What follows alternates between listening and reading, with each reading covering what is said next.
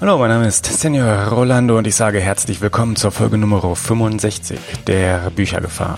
Dem Podcast rund um das Schreiben, das Veröffentlichen und das Vermarkten von Texten und momentan noch dem Podcast rund um die künstliche Intelligenz für Autorinnen und Autoren.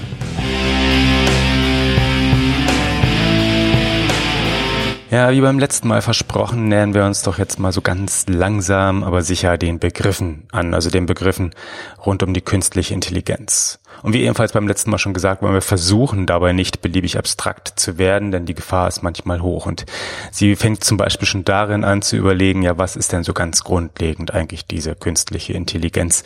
Und eine der allerersten Begriffsdefinitionen, die so aufkommt, ist gerne mal die Unterscheidung zwischen einer schwachen KI, also künstlichen Intelligenz, ich werde das jetzt öfter mal abkürzen, ansonsten habe ich einen Knoten in der Zunge, also einer schwachen KI und einer starken KI so die schwache KI, so ganz naiv sagen wir mal, das ist einfach so das bessere, das, das schnellere, das automatische Bestimmen von auswertbaren Entscheidungen. Also sprich, wenn wir als Menschen einfach da sind und sagen, ich gucke jetzt mal so auf Texte und was die eigentlich ausmacht, also welche Eigenschaften so ein Text hat, welche Struktur er hat, welche Stimmungen er vermittelt und zu welchem Genre er jeweils gehören mag, dann ist das etwas, was so ein Rechner, ja, quasi künstlich, intelligent, durchaus ebenfalls machen kann und vielleicht sogar besser machen kann und auf jeden Fall sogar schneller machen kann, weil er eben nicht zwischendurch müde wird und auch besser und schneller, zumindest schneller lesen kann als unser eins. Ja, auf der anderen Seite eben diese starke künstliche Intelligenz, die möchte gern so toll sein wie ein Mensch somit volle Emotionen haben, Gefühle zeigen können, nicht nur faktenbasierte Texte auswerten oder gar erstellen können, sondern, sondern kreative, geistreiche, literarische Werke erschaffen. Na, keine Sorge, wir kommen in den nächsten Folgen noch dazu, was wir mit dieser starken Intelligenz vielleicht tatsächlich machen und darunter verstehen können und wie wir sie möglicherweise auch schon nutzen können, also wie weit wir an der Stelle sind und ob wir uns Sorgen machen müssen, weil wir vielleicht weiter sind, als uns das Ganze recht wäre. Aber vorerst hilft es jedoch auch hier bei der Begriffshaarspalterei bereits einen gesunden Pragmatismus zu bewahren und walten zu lassen. Reden wir doch mal über den einfachen Einstieg. Und bei diesem Einstieg geht es darum, dass künstliche Intelligenz gerne sich möglichst großer Datenmengen bedient, um überhaupt erst einmal zu Erkenntnissen kommen zu können. Tja, was heißt das denn nur schon wieder? Ja, große Datenmengen. Das heißt, dass künstliche Intelligenz oder dass Intelligenz ganz generell nicht im luftleeren Raum entsteht, eben auch die künstliche nicht. Wir brauchen Erfahrungen, um zu neuen Erkenntnissen zu kommen. Unser einer, wir, wir wachsen ja auch ganz langsam heran. Wir bekommen dann erst vorgelesen, wir lesen irgendwann selbst mit, wir schreiben vielleicht dann auch.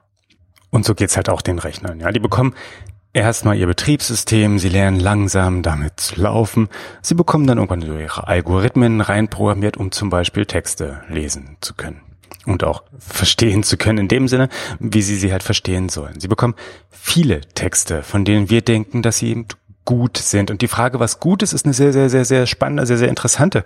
Und auf die sollten wir auf jeden Fall nochmal ganz explizit nochmal gesondert eingehen, weil ähm, auch das ist nochmal ein ganz, ganz spannendes und weites Feld, ähm, über das wir ruhig reden sollten. Aber auf jeden Fall muss irgendjemand eine Auswahl treffen und den Rechner mit einer Menge von Texten füttern, die er sich erstmal angucken kann. Was macht er dann damit? Er liest sie eben und analysiert diese Texte. Wir erinnern uns, ja, eben schon mal gesagt, welche Eigenschaften haben diese Texte, ähm, was teilen sie miteinander, was haben sie also gemeinsam, worin unterscheiden sie sich?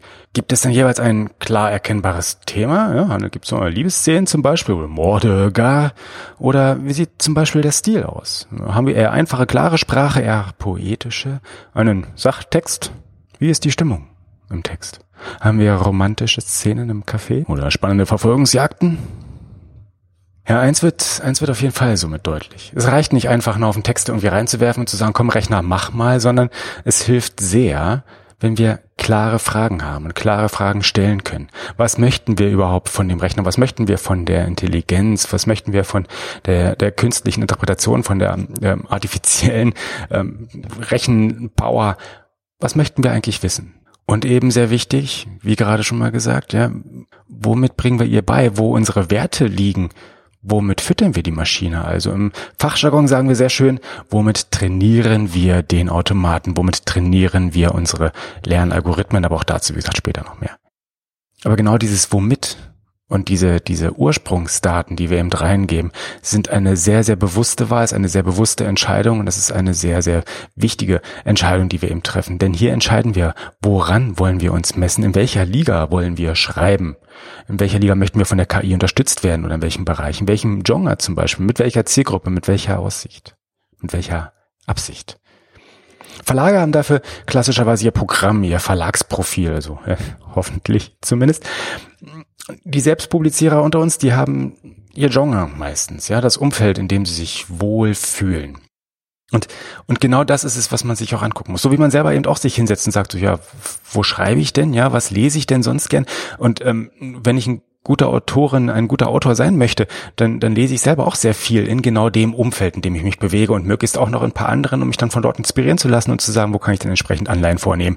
Und genau das, genau das müssen wir eben auch mit der künstlichen Intelligenz, genau das müssen wir auch mit den Rechnern machen und ihnen beibringen, was uns wichtig ist und beibringen, was gute Referenzen sind und beibringen, was früher ganz toll war und in welcher ähnlichen Lager, in welcher ähnlichen Charakteristik wir uns orientieren wollen also in welchem Umfeld wir uns wohlfühlen. Und genau mit diesem Wohlfühlen wagen wir nochmal den nächsten Schritt und gucken darauf, wie diese Analysen der ausgewählten Texten genau passieren können. Damit fangen wir aber beim nächsten Mal an und widmen uns der Frage, wie diese großen Datenmengen zum Beispiel analysiert werden. Konkret, was es mit diesen neuronalen Netzen auf sich hat, was denn das mit diesem Lernen, diesem maschinellen Lernen dann eigentlich ist. Was soll das Ganze sein? Heißt neuronal zum Beispiel an der Stelle wirklich, dass sich Rechner wie unser menschliches Gehirn verhalten? Na, schauen wir mal. Und bei dieser Gelegenheit möchte ich gleich noch eine kleine Ankündigung loswerden. Am Freitag der Frankfurter Buchmesse, und wir haben jetzt hier gerade ja ganz frisch Ende September, Anfang Oktober, je nachdem, wann diese Folge wirklich erscheint, also unabhängig vom Aufnahmedatum, am Freitag der Frankfurter Buchmesse, also am 12. Oktober 2018, zwischen 11 und 12 Uhr bin ich am Stand von Tolino Media, das ist in Halle 3, und biete dort eine Session zu künstlicher Intelligenz für Autorinnen und Autoren an. Es würde mich sehr freuen oder ich freue mich sehr, wenn wir dort persönlich ins Gespräch kommen können und der eine oder andere vielleicht vorbeikommt und mich einfach mal anspricht oder entsprechend einfach darauf reagiert, was ich dann dort zu sagen habe und das Ganze dann in Grund und Boden kritisiert. Das, das wäre schön, das wäre das Ziel. Also wenn wir das erreichen, dann fühle ich mich auf jeden Fall am Ziel meiner Träume für diese Session. Ja, und damit verabschiede ich mich für heute und sage bis zum nächsten Mal oder bis in Frankfurt. Und Lasst euch vom modernen Schnickschnack nicht übermäßig ablenken. Vergesst nicht. Selber lesen, selber schreiben, selber vermarkten und vor allem auch und bei allem auch gern darüber reden. In diesem Sinne, adios.